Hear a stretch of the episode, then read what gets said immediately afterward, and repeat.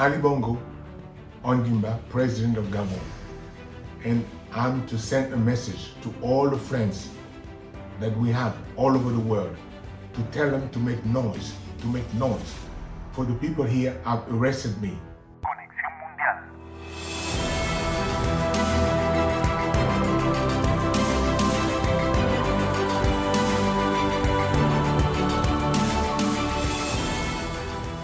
Hola, hola, ¿qué tal? Buenas tardes. Bienvenidos a Conexión Mundial. Yo soy Elki Méndez y hoy, como todos los sábados, aquí a través de la Nacional 101.5, pues nosotros haciendo un análisis, ¿verdad?, de lo que acontece en el mundo, tratando en la medida de lo posible de abarcar lo que se puede. Sin embargo, pues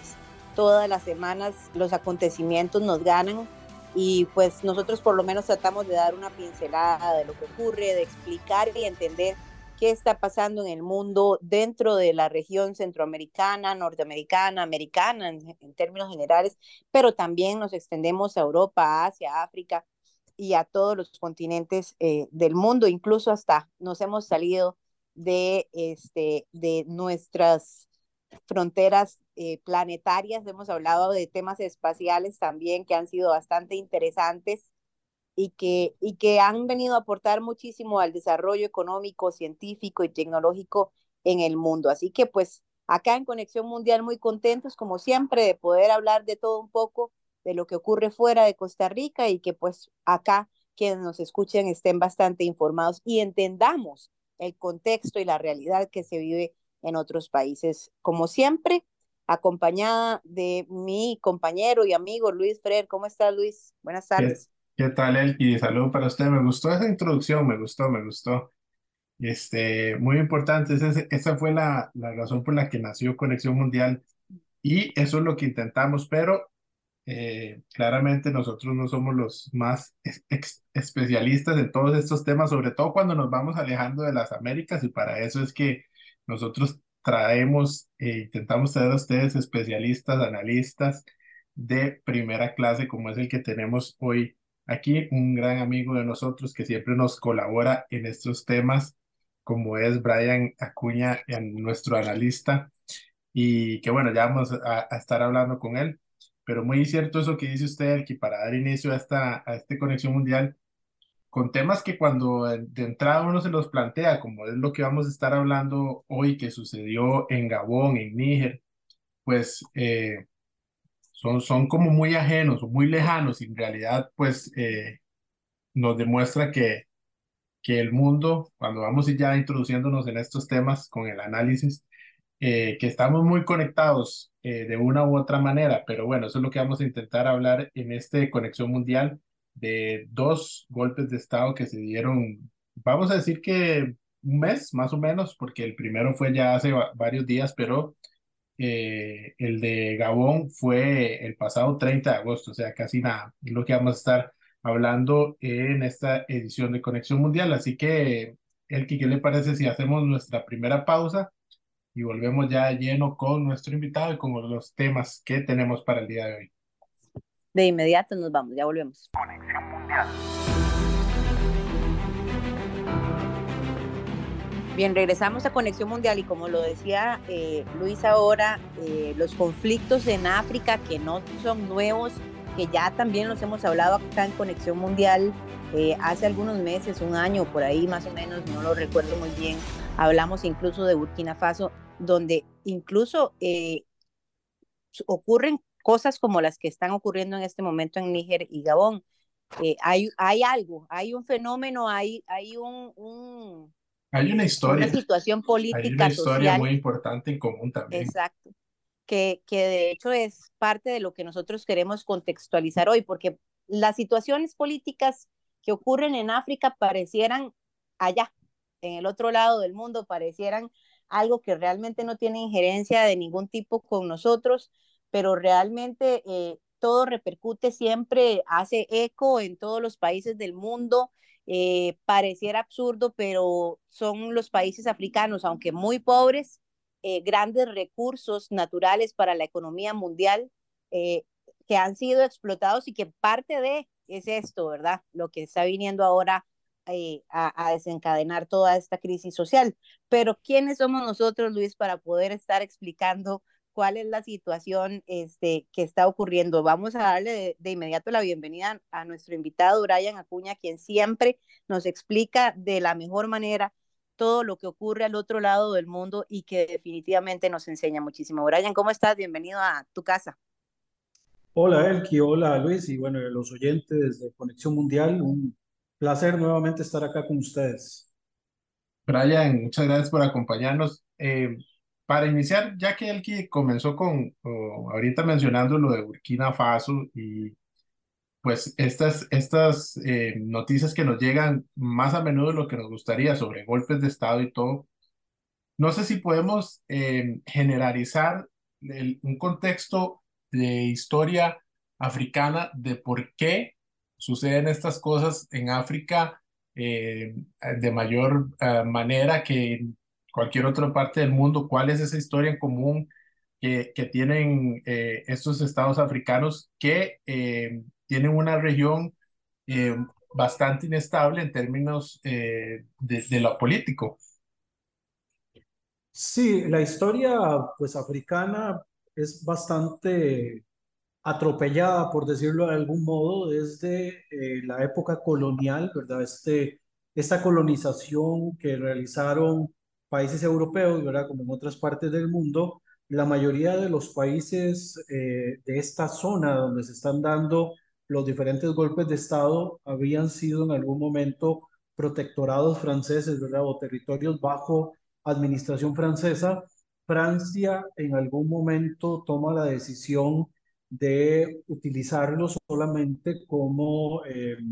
como plataformas de explotación minera y de explotación de recursos. No, no se dio, digamos, ningún proceso en el cual se diera, no sé, una culturización más allá del idioma o se dieran las bases para tener eh, algún aprendizaje sobre un modelo democrático, porque eventualmente eh, en algún momento pues se planteó mantener estos territorios bajo, bajo control y posteriormente en la época de la descolonización, que de hecho los, los países africanos son descolonizaciones tardías, ¿verdad? Que se van realizando, se van a dividir los países de África en general de una manera simétrica. Cuando uno agarra un mapa de África y ve las, las divisiones que se hicieron, es, territorio demasiado simétrico la, la, forma en la que se hacen los, los establecimientos de Estado-Nación, ¿verdad? Que es un modelo completamente occidental. Y dentro de cada uno de los territorios va a ocurrir varios contextos, eh, pues, que van a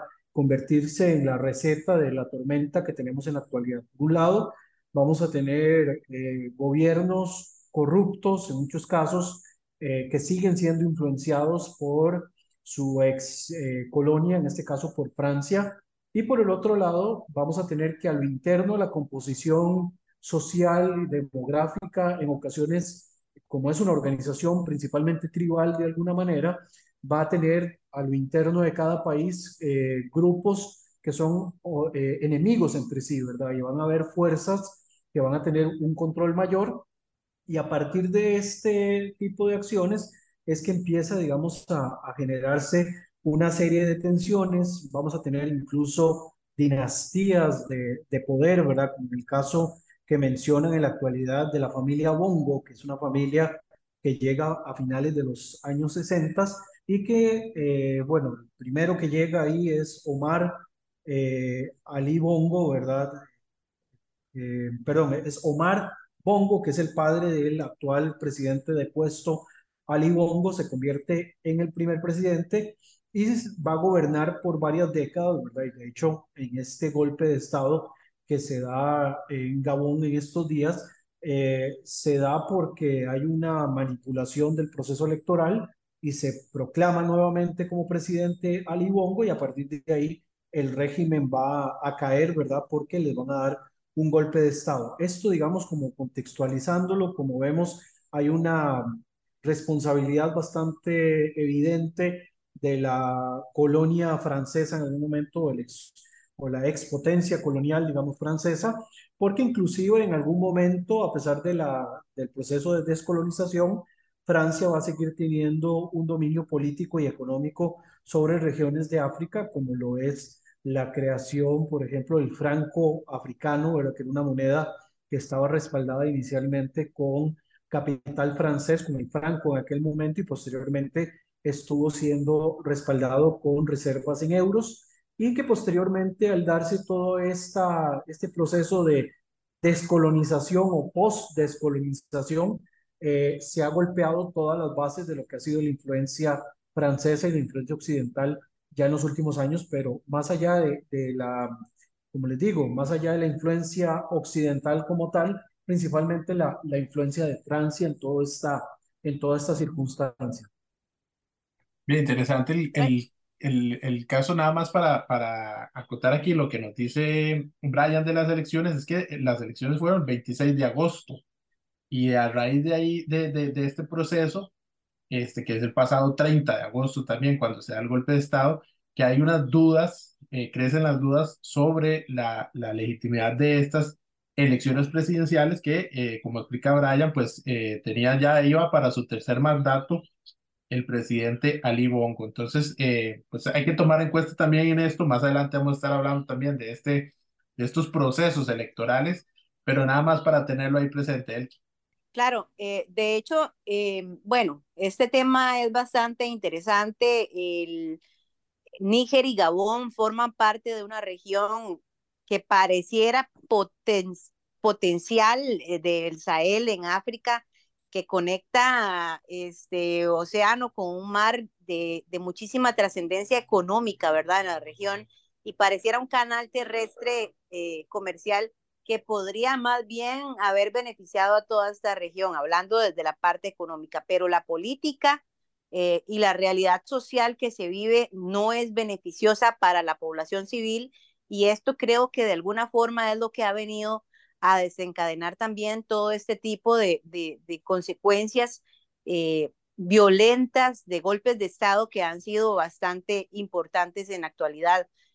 Yo, yo eh, estudiando un poco para esta entrevista con Brian, eh, escuchaba que, que hay un fenómeno que ocurre, por lo menos en, en, en estos países que han sufrido golpes de Estado, y son las dinastías tan grandes, ¿verdad? Familias que han permanecido en el poder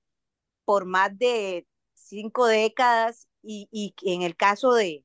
de Gabón, 56 años de una familia gobernando y que pretenden seguir gobernando, eh, pues obviamente tiene que generar un desequilibrio, una inestabilidad, porque en la actualidad, por lo menos eh, en la actual política del mundo, las dinastías, las dictaduras, se sabe y se ve que no son realmente eh, sólidas, poderosas, ni beneficiosas para ningún país del mundo. Ahora la sociedad civil se levanta porque además la situación económica no beneficia propiamente a los locales. Entonces, ¿cómo entender esto? ¿Cómo entender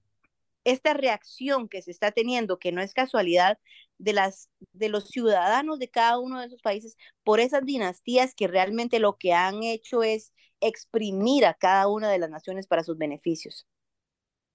Sí, sin duda el, el tema de cada uno de los gobiernos que ha tenido África ha sido, digamos, una de las fuertes disputas que han existido. Estas dinastías o estos grupos de poder se han mantenido a base, bueno, obviamente de, controlar las fuerzas militares, ¿verdad? De hecho, incluso el caso de,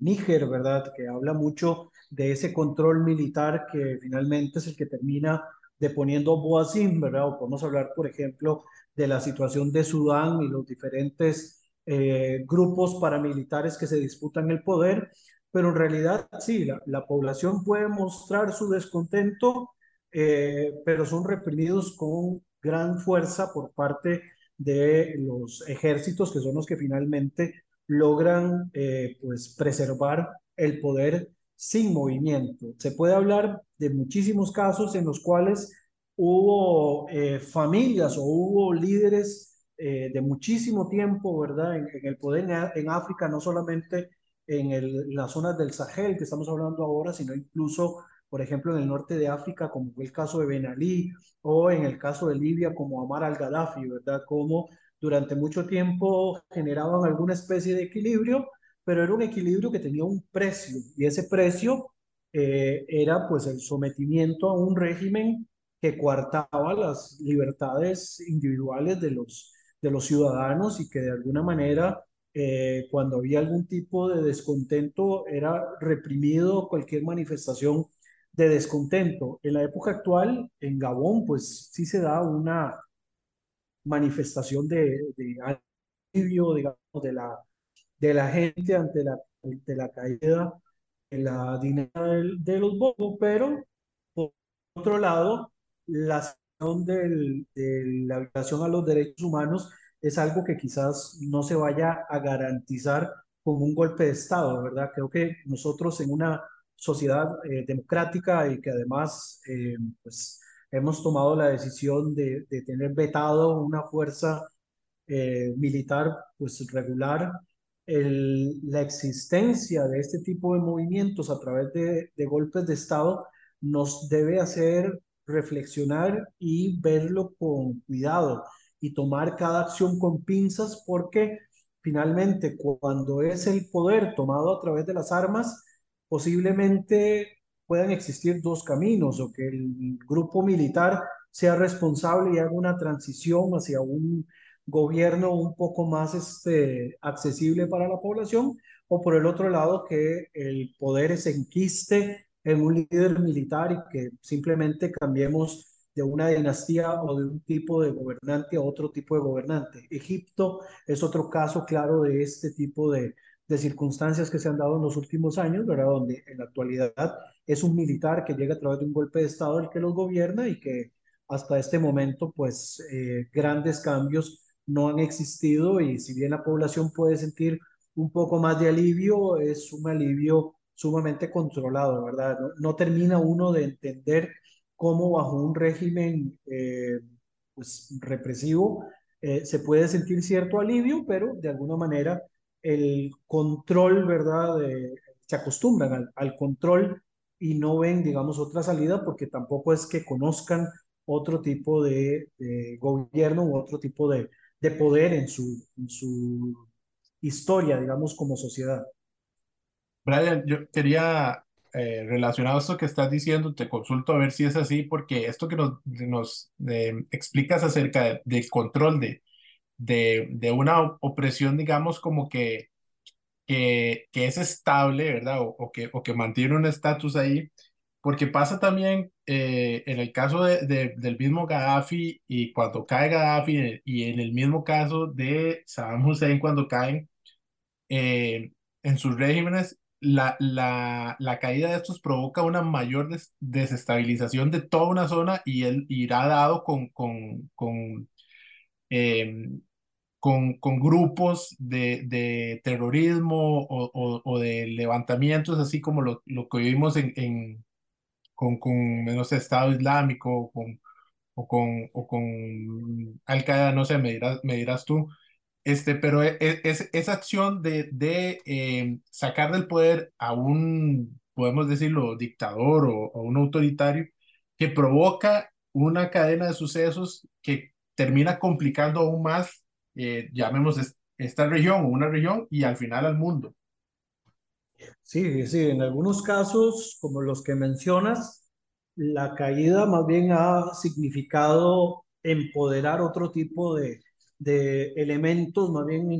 desestabilizadores o, o de ruptura, ¿verdad? En el caso que mencionas de Saddam Hussein, con las famosas armas de destrucción masiva que nunca se encontraron, el golpe eh, que se le dio, ¿verdad? La decapitación para poder sacarlo del poder de Irak, pues logró que el crecimiento de la influencia iraní en, el, en la media luna eh, del Levante Mediterráneo, o la media luna chiita, como se le denomina también, eh, haya crecido, ¿verdad? Eh, esto es un caso muy marcado. Y en el caso de Libia, Gaddafi era el que lograba mantener las 13 tribus más importantes unificadas dentro del país, eh, un líder, digamos, de nuevo, con las mismas características, un líder megalómano, que es corrupto, que domina todas las esferas del poder, pero como comparte un poco las cuotas de poder con algunos grupos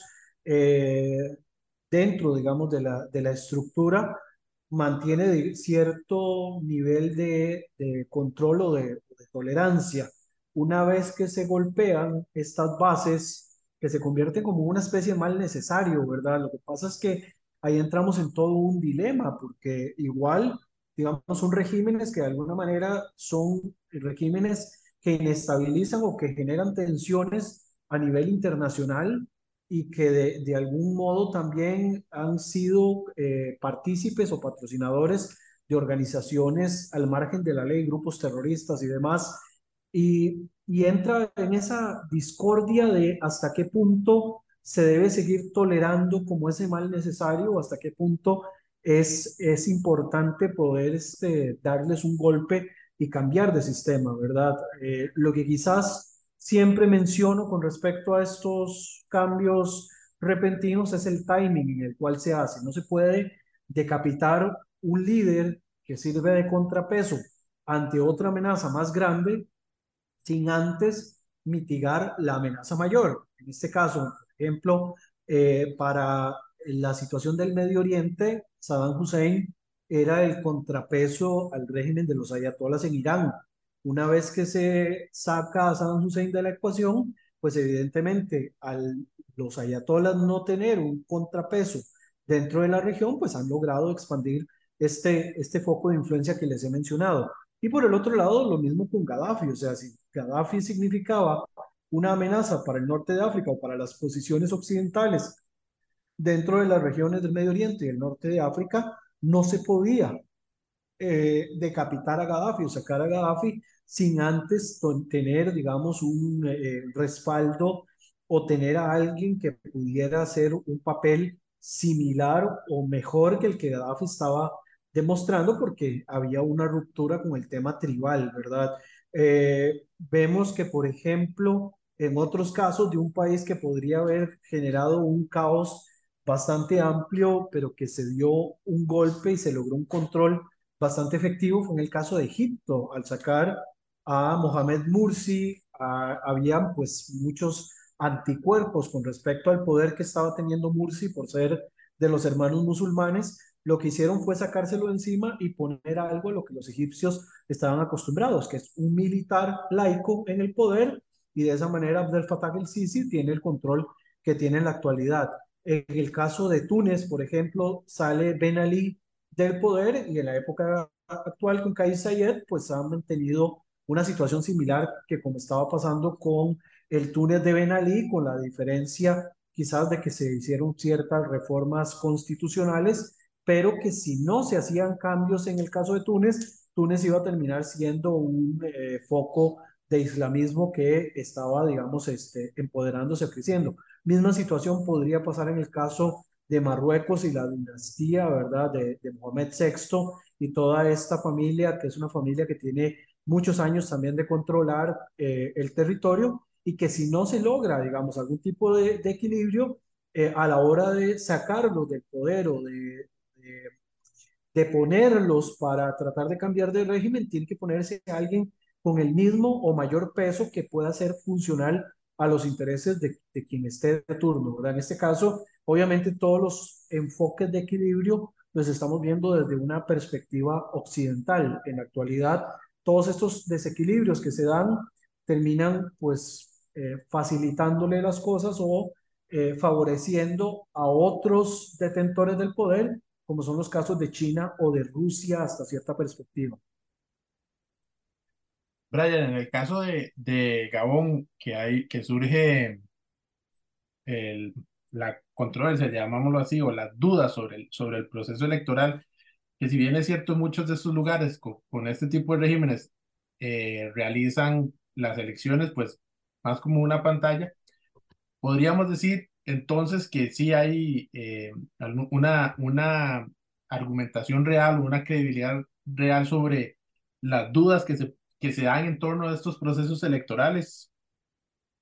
Posiblemente que sí, todos estos procesos, como bien lo dice, son una máscara, ¿verdad? una mampara de, de idea de que se está viviendo un proceso democrático, pero el, mismo no, no tiene ningún sentido porque vemos que sigue quedando exactamente el mismo, que la población sigue sufriendo económicamente, ¿verdad? Eh, hay que entender de que los países del Sahel, que también se les denomina eh, en algunos momentos como el cinturón de hambre de África, eh, son países donde el ingreso por persona es exageradamente bajo y los índices de desarrollo humano también son, son deplorables. Así que sería bastante masoquista la población, pese a que hay una baja escolaridad, pero sería bastante masoquista la población, que se sientan contentos con un tipo de régimen que lo único que ha sabido es enriquecerse ellos, ¿verdad? Y tener a la población en, en, condiciones bastante lamentables. De hecho, después del golpe de Estado, uno busca en los medios las reacciones de la gente y se ven incluso fotografías de personas este, celebrando el fin de la dinastía Bongo, ¿verdad? Por lo tanto, ahí es donde se entiende de que mucha parte de la población o, o una gran parte de la población ya estaba cansado del statu quo y querían algún tipo de, de modificación. De nuevo, no sabemos a ciencia cierta qué es lo que pueda pasar de aquí en adelante, porque igual los militares siguen siendo militares y mientras tengan intenciones de enquistarse o de quedarse con el poder, posiblemente la situación de los derechos humanos y el desarrollo humano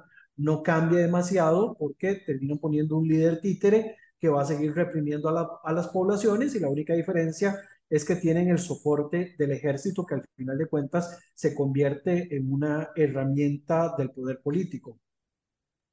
Brian, vamos a aprovechar para hacer una pausa comercial y ya regresamos porque todavía eh, hay algunos aspectos importantes que nos faltan por eh, desarrollar. Ya volvemos. Conexión Mundial. Continuamos en Conexión Mundial, estamos hablando de los golpes de Estado más recientes que han ocurrido en África, Níger y Gabón eh, en esta semana, que, que definitivamente eh, generan muchos cuestionamientos. Hay algo muy importante, es una realidad que hay eh, muchas necesidades y también muchas irregularidades en las dinastías que han estado gobernando estos países durante mucho tiempo. Y pues evidentemente, eh, por lo menos eh, lo más reciente en Níger y Gabón, eh, este levantamiento militar pues genera como esa, esa reacción, ¿verdad? estamos, estamos desesperados, ya queremos un cambio. Sin embargo,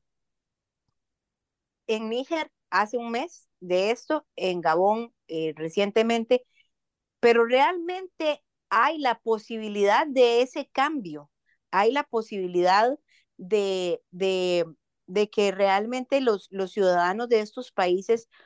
puedan saber cómo gobernar. Existen líderes políticos que realmente puedan, el ejército puede sostener países como estos. Y un aspecto también muy importante, desde entonces, porque ha sucedido eh, en Burkina Faso ya hace bastante tiempo, lejos de, de un cambio positivo, de ahí, pues han venido a contribuir a, a, una decadencia mayor. Eh, incluso países que sancionan la situación con, con, la no comercialización de productos, lo cual es muy importante para la economía de estos países, la escasez de productos, porque África importa muchísimos de los recursos también que consume. Entonces, este,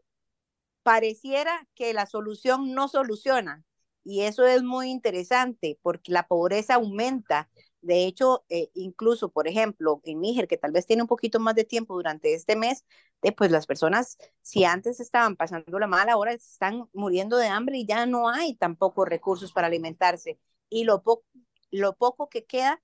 que, que, casi no se consume, que no se comercializa, porque es, au aumenta su precio también. Entonces, al final, eh, se toman este tipo de acciones buscando alternativas para crecer, para solucionar la crisis, pero realmente yo, yo lo que he visto, por lo menos este, en, dentro de mi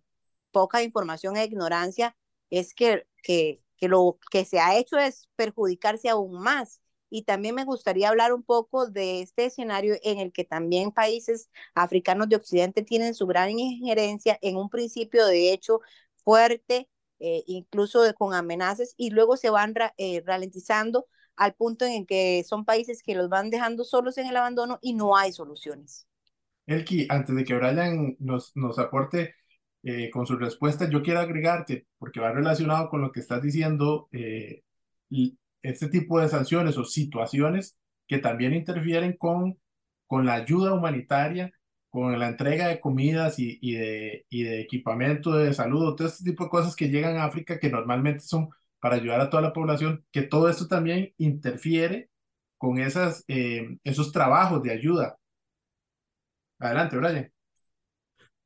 Sí, eh, bueno, es que la, la, pregunta es bastante complicada, no es decir bastante compleja, pues siempre terminamos los internacionalistas, esa es nuestra muletilla, pero eh, en el caso de, de, Gabón, digamos que es el último caso, se eh, planteó un comité de transición y restauración de instituciones, así es como le llamaron más o menos. Eh, en este caso, yo tengo aquí apuntado el nombre del,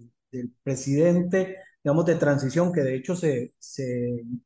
se proclamó o que se le puso este puesto como presidente interino el 30 de agosto pasado, se llama Bryce Clotaire Oligui Nguema, que sencillamente cuando uno busca un poco del perfil de él, estamos hablando que es un militar, ¿verdad? Que ahí ya tenemos una, una primera eh, respuesta, una primera eh, pues clave de qué puede pasar en este caso si al final de cuentas este famoso proceso de, transición eh, se puede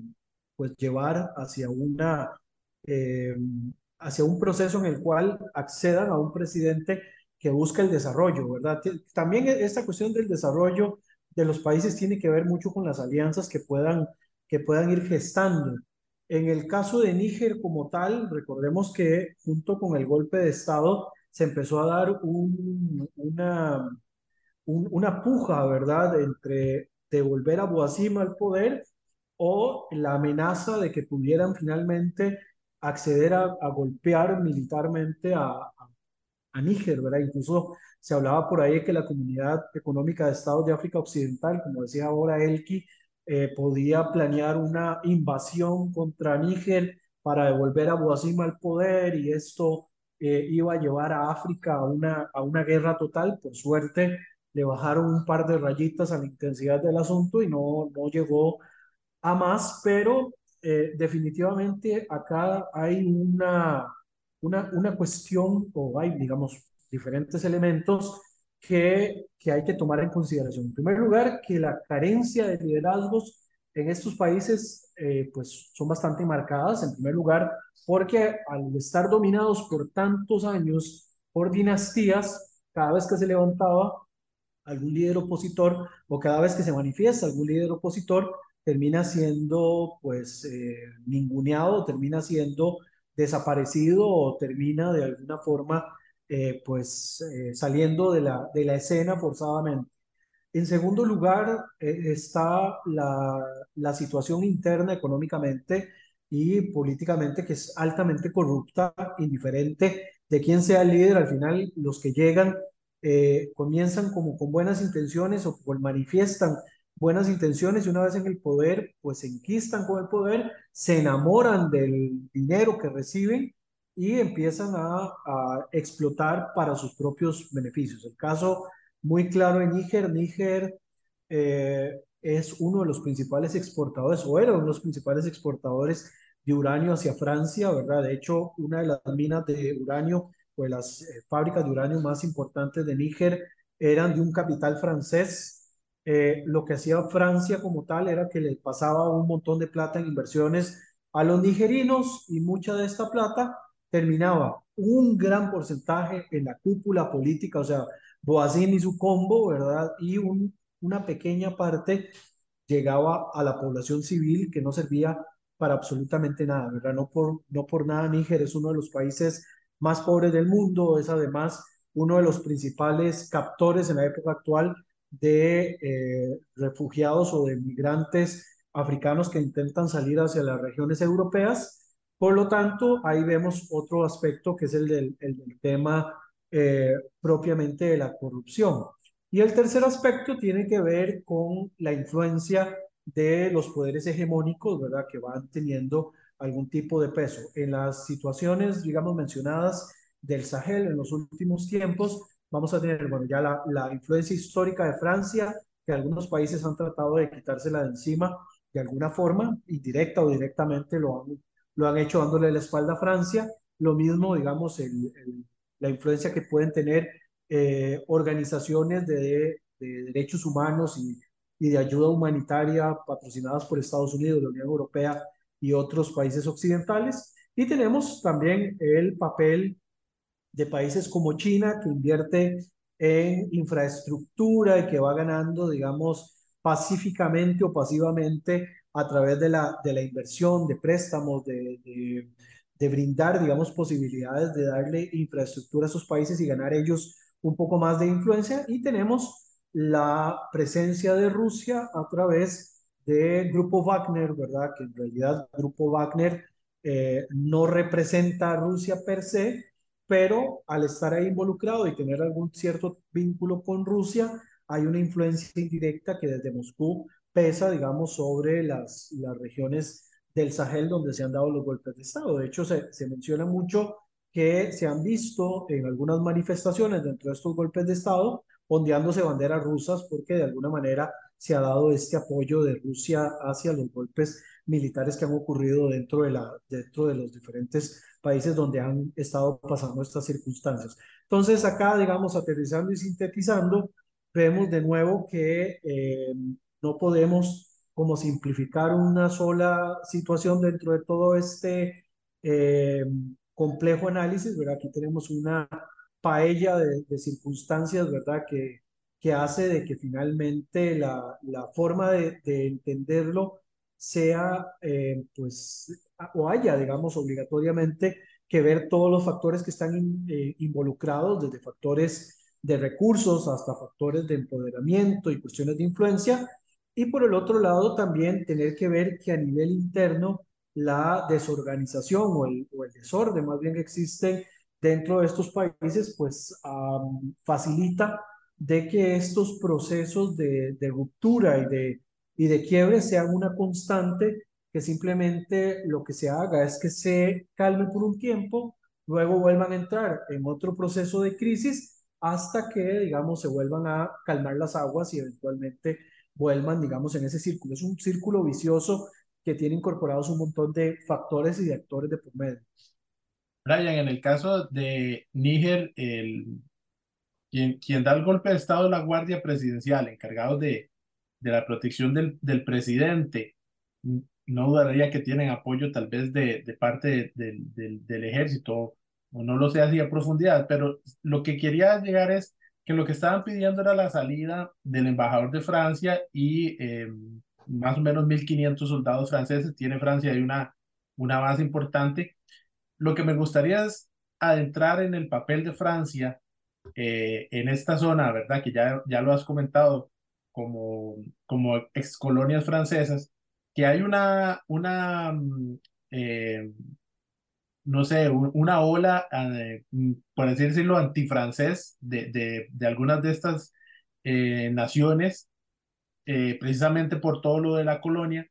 ¿Cuál es el papel de Francia ahora en todo esto y, y, y cómo queda situada a nivel internacional y cuál es su responsabilidad? Porque, como ya lo estamos hablando,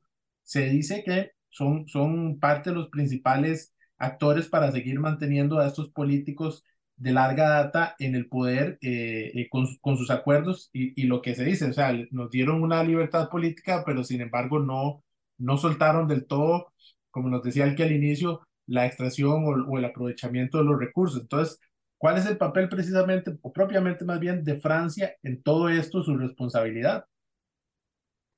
Sí, Francia, bueno, primero que nada, la, presencia de Francia, aparte de la cuestión de recursos que ya mencioné, Francia ha tenido bases militares en África para la lucha contra el yihadismo. De hecho, es una de las grandes razones por las que Francia está presente en estas, en estas zonas para luchar contra Al Qaeda y contra el Estado Islámico y cualquier otra organización similar. Eh, también, digamos, en este sentido, de nuevo, o sea, Francia representa el colonialismo, ¿verdad? Que muchos de los países africanos quieren eh, quitarse de encima, aunque no sea quizás el principal aspecto, ¿verdad? En muchos casos, también los, golpes de Estado tienen que ver en, cuestiones más de, de, exaltar el nacionalismo y de sacarse de encima algunos regímenes que ya tienen muchos años enquistados en el poder y que se han envalentonado grupos este, armados, oficiales o no oficiales, para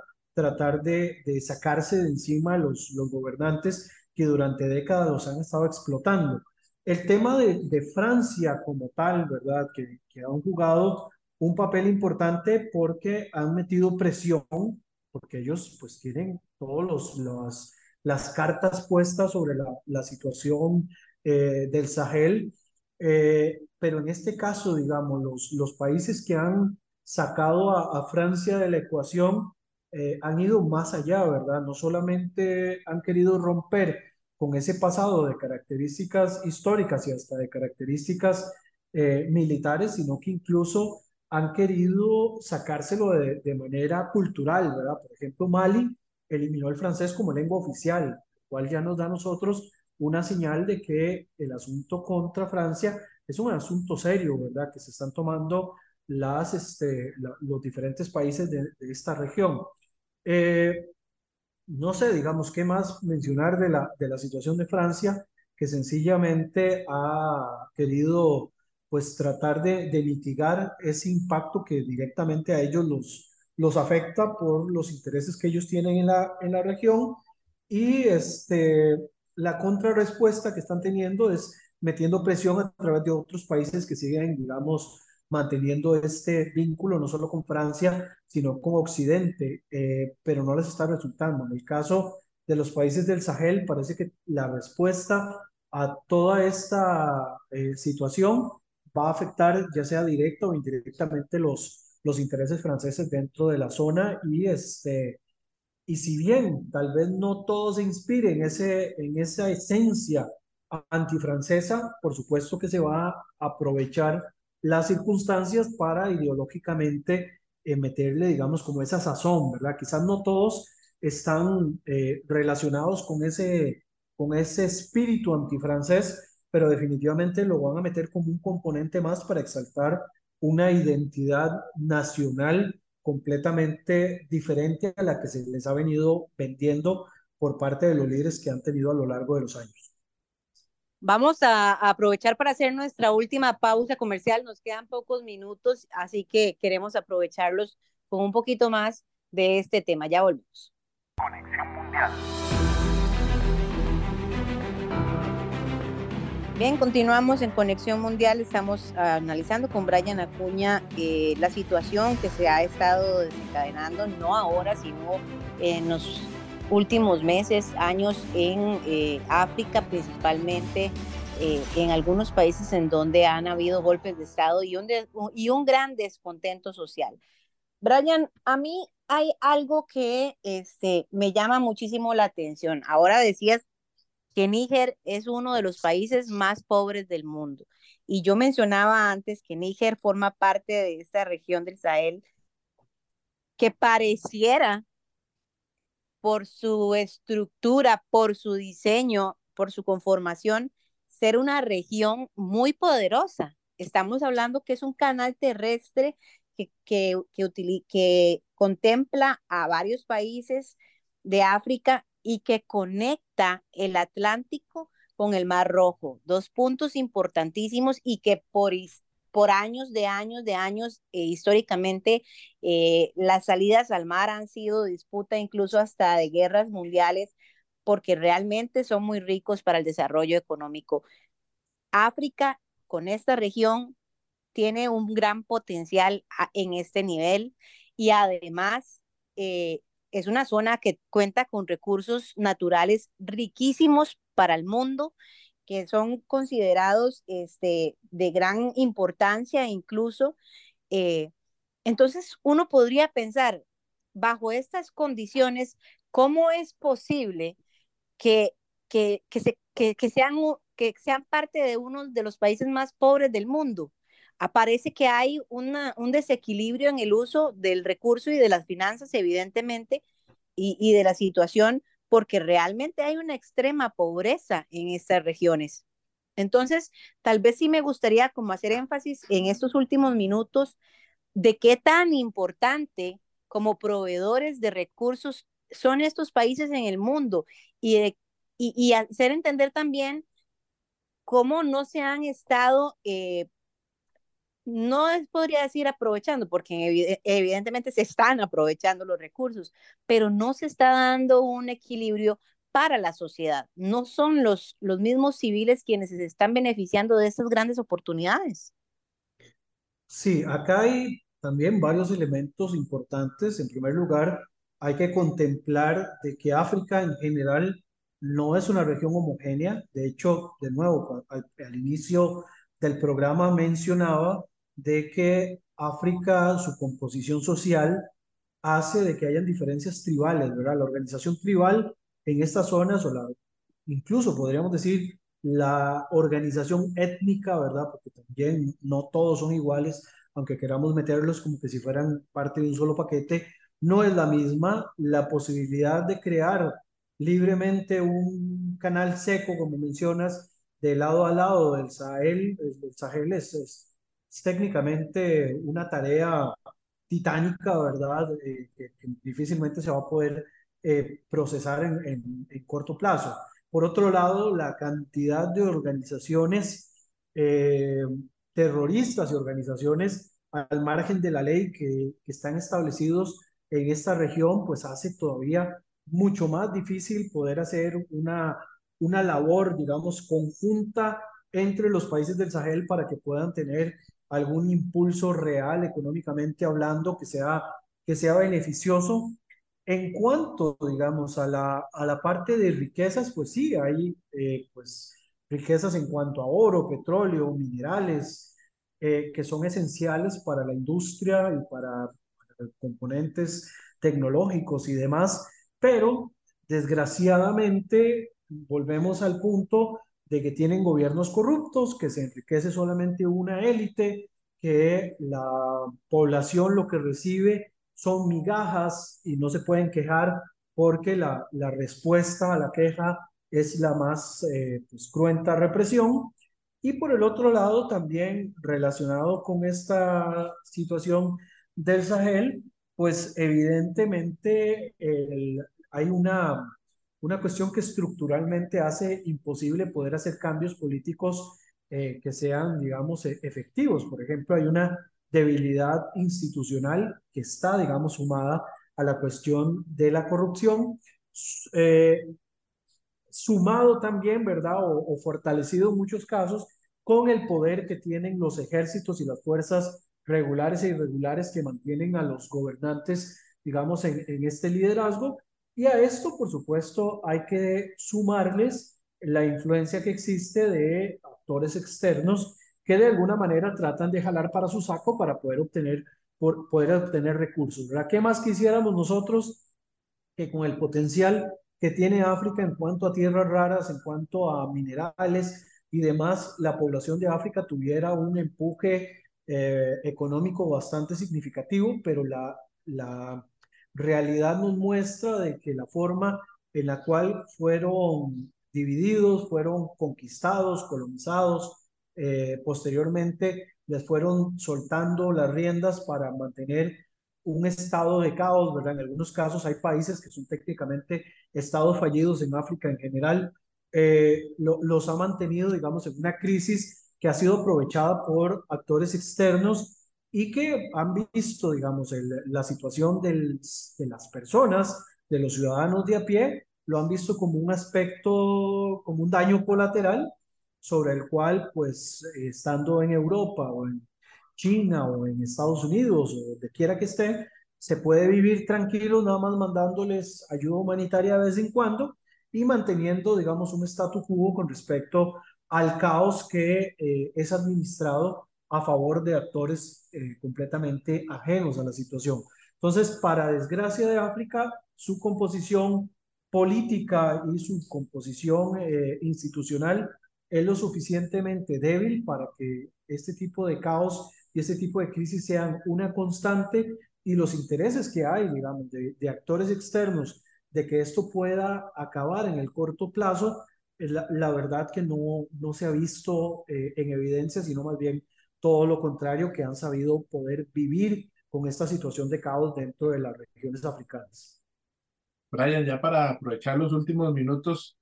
quería consultarte, eh, ya que lo mencionas, eh, no lo hemos podido tratar aquí en Conexión Mundial, el, la muerte eh, de, del líder del grupo Wagner, Yevgeny Prigozhin. Eh, sí, sí lo habíamos podido hablar este, anteriormente en, otros, en otras ediciones de Conexión Mundial, pero te quería consultar por tu criterio o tu opinión de, ya que el grupo también está presente aquí en, en África, ¿Cuál podría ser el futuro de, de, de, de esta eh, unidad militar ya sin, sin, sin su líder, Yevgeny Prigozhin, y sin el número dos que, que también eh, falleció en este accidente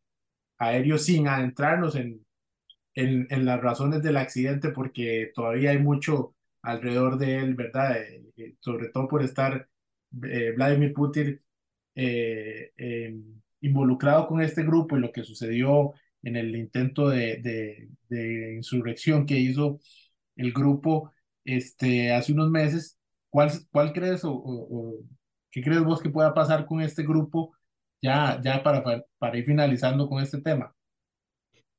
Eh, sí, al parecer, según he leído de otros analistas en cuanto al tema ruso, eh, Wagner tiene también su forma de designar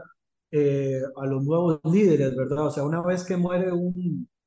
un líder principal, tienen una forma de establecer uno nuevo, pero no sería nada raro, ¿verdad? Que en este proceso de transición o de elección de un nuevo líder, eh, Moscú quiera meter mano, ¿verdad? Para tener mayor influencia, así como hicieron en algún momento con las guerrillas chechenas, ¿verdad? Que al final de cuentas terminó Kadyrov como líder de las guerrillas chechenas, no sería extraño también de que en el caso de eh, de Moscú con Wagner terminen eh, patrocinando algún líder títere y que Wagner siga eh, pues las órdenes, en este caso, del gobierno de, de, Putin. Obviamente aún está muy fresco el asunto, eh, la situación pues no se ha terminado de dilucidar qué, qué, ha, qué ha pasado. Imagínense que incluso Rusia avisó ya unos días después de que se dio el accidente, pues ya declaró públicamente de que sí, se, se confirmaba la, muerte de Prigozhin, ¿verdad? No querían como, como acelerar demasiado el proceso para poder tener los cuidados del caso, eh, pero creo que le veo a Wagner quizás, y puede que me equivoque también, un futuro similar con las guerrillas chechenas al mando de Ramzan Kadyrov, ¿verdad? Que consigan tener su propio Ramzan Kadyrov de las tropas Wagner y que Wagner termine sencillamente convirtiéndose en un grupo ya más cercano al Kremlin de lo que estaba en la actualidad, de que actuaba hasta cierto punto bajo su propia, eh, bajo su propia agenda. Pero evidentemente, como ya lo dije, ¿verdad? Es algo demasiado eh, prematuro y habría que esperar con el paso de las semanas qué va a ocurrir finalmente con, con Wagner, que como bien mencionas, tiene un papel bastante importante en esta situación africana en la época actual. Perfecto, Brian. Ya eh, nos ha ganado el tiempo. Muchas gracias por acompañarnos nuevamente, por todas estas explicaciones eh, para ampliar todo lo que sucede. Eh, bueno, hoy, hoy, hoy en África, pero normalmente nos, nos ayudas por todo el mundo. muchas gracias, Brian, por estar aquí siempre con nosotros. No, con muchísimo gusto y estamos a la orden en cualquier momento. Elki, llegamos así al final de este Conexión Mundial. Así es, Luis. Bueno, eh, este tema de, de Gabón por dicha se nos unió al de Níger porque ya es un tema que veníamos prolongando y prolongando ante las diferentes situaciones de última hora que se han generado en el país y que hemos tenido que también abordar acá en Conexión Mundial, así que lo debíamos. Eh, se nos unió Gabón también, lo cual pues, nos salió eh, mejor en el sentido informativo, ¿verdad? Aunque evidentemente lamentamos que eh, los países del mundo estén sufriendo eh, varias consecuencias de dictaduras, de dinastías. Así que eh, nosotros nos despedimos, todavía hay mucha información que hilar, vamos a estar en otro momento hablando también de otros temas que tienen mucha trascendencia en el mundo, incluso cercanos a nosotros, y por supuesto nosotros invitándolos a que nos acompañen el próximo sábado a partir de la una de la tarde acá en la Nacional 101.5. Buenas tardes.